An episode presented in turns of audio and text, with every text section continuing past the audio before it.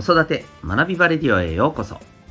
お聞きいただきありがとうございます。子供の才能思いを唯一無二の能力へ。親子キャリア教育コーチの前城秀人です。才能分析心理学絵本講座などのメソッドや子育て講師の経験を取り入れたオーダーメイドのコーチングでお子さんの自立を育む親子サポートをしております。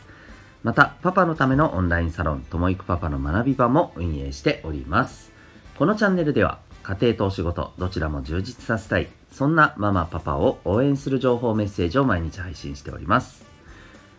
今日は第230回になります。漫画を読むというテーマでお伝えしていきたいと思います。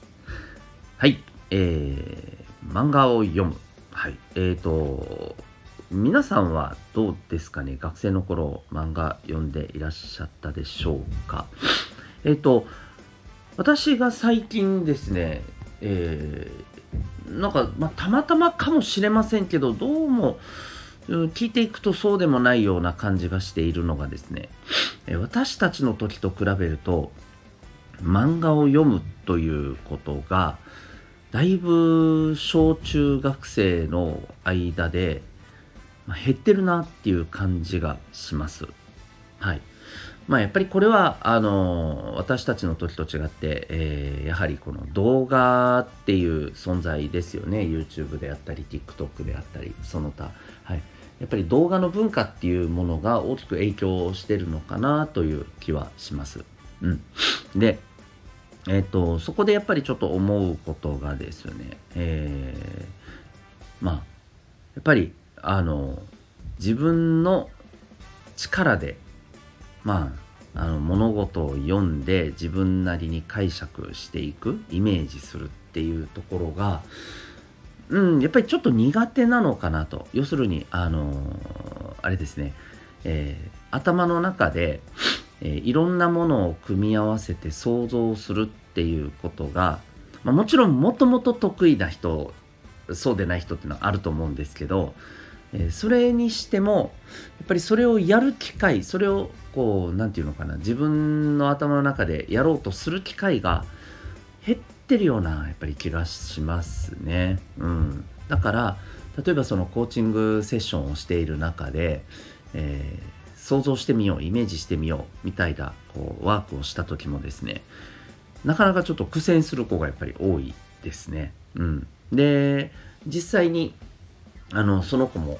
漫画は読んだりしないっていう子がやっぱり多かったりします。で周りの子たちってどう？って聞いたらまあこれもたまたまその子の周りがそういう子たちが多いっていうことかもしれませんけどもやはり漫画はあまり読まない。うん、例えばアニメを見るとかですねあの動画を見るっていうことはやっぱりすごく、え日常的にやってるんですけれど、うん、やっぱそれがないなというところですね。で、えー、翻ってやっぱりこの漫画を読むっていう感覚は僕はやっぱ大事だなぁと思っていてですね。うん、というのももちろんその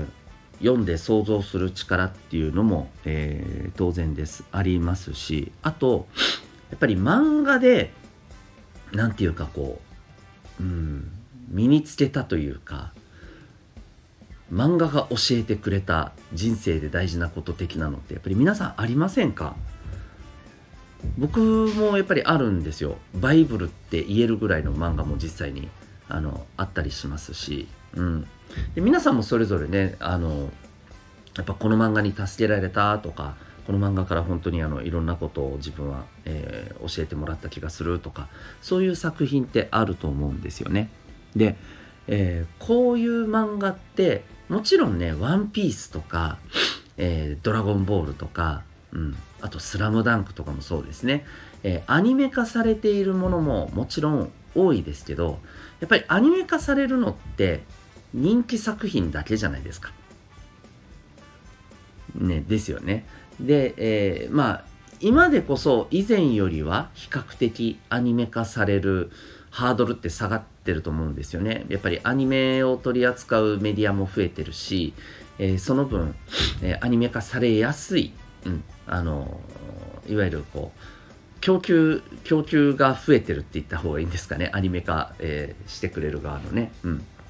だからあの漫画を読まない人でもアニメで目にするっていうこともね多いと思うんですよ。うん、私なんか正直言うと最近はそういう恩恵に授かってるところもありますけれどもね、はい、それでアニメ化されてえー、こんな面白いのあるって知ったみたいなのってやっぱりいっぱいあるんですけど、うん、でもそれでもねやっぱり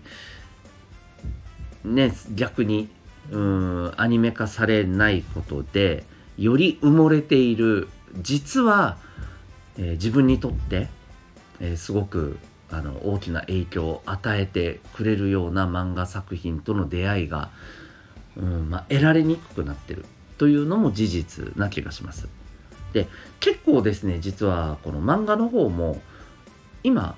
あれなんですよねすごく増えてるんですよね、うん、いわゆるあのネットで読める漫画っていうのもあるじゃないですか。電子書籍が今出てるように、うん、でそういったところでしか、えー、会えない漫画のあのアプリとかですね、え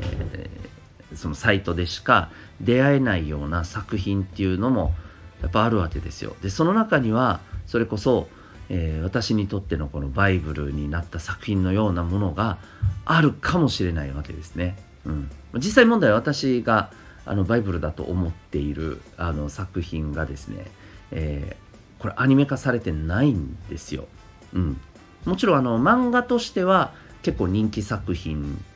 だと思います当時のはい当時これがあの連載されていた頃、うん、で言うと人気作品でした、うん、でも、なんていうのかな、国民的なって感じではないですね。うん。あの、いわゆる、なんていうか分かりますかね。あの、知る人ぞ知っている、あの、人気作品的なね、感じですよ。うん。で、やっぱりそんな、あの、風に、うん、漫画でしか出会えない、でも自分にとって大きな、えー、学びや影響をね、プラスの影響を与えてくれるような、そんな漫画の作品ってまだまだあるんじゃないかと思うんですよね。だからこそやっぱり漫画を読むっていうこと僕はやっぱりうんもっと大事にした方がいいんじゃないのかなと最近ちょっとねなんとなく思ったりします。もちろんあのえっ、ー、と人気作品でアニメ化されてるものもアニメでね見てもちろんそれでねあの感じることっていうのもあるとは思います。うん。ただアニメもね意外とあのオリジナルの漫画が、まあ、ちょっと例えばあのいくつか編集されてはしょられていたりとかですね、うん。えー、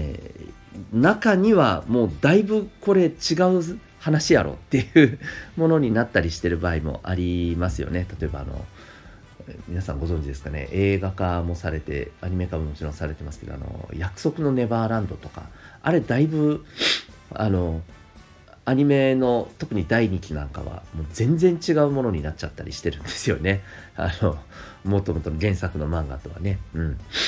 まあ、そういった場合もありますので、やっぱりそういう意味ではね、あの原作の漫画、うん、をしっかり読むっていうことでしかやっぱ得られないものってアニメ化されたものですらあると思います。はい。まあ、そんなあの感じでぜひですね、何が言いたいかというと、漫画を読むっていうのも僕はやっぱり大事だと思います。はい。えー、ですので、ぜひ、まあ、お家に、あの、漫画がある方、え例えば、まあ、私もそうなんですけども、子供の頃やっぱり、あの、学生の頃集めた漫画が未だに残ってるものってありますし、えー、そういった漫画をですね、まあ、ある意味お子さんが見えるところに置いておくことで、お子さんも興味持って読んだりする可能性あるわけじゃないですか。親が読んでたりすると。うん。で、そこから漫画っていうものが、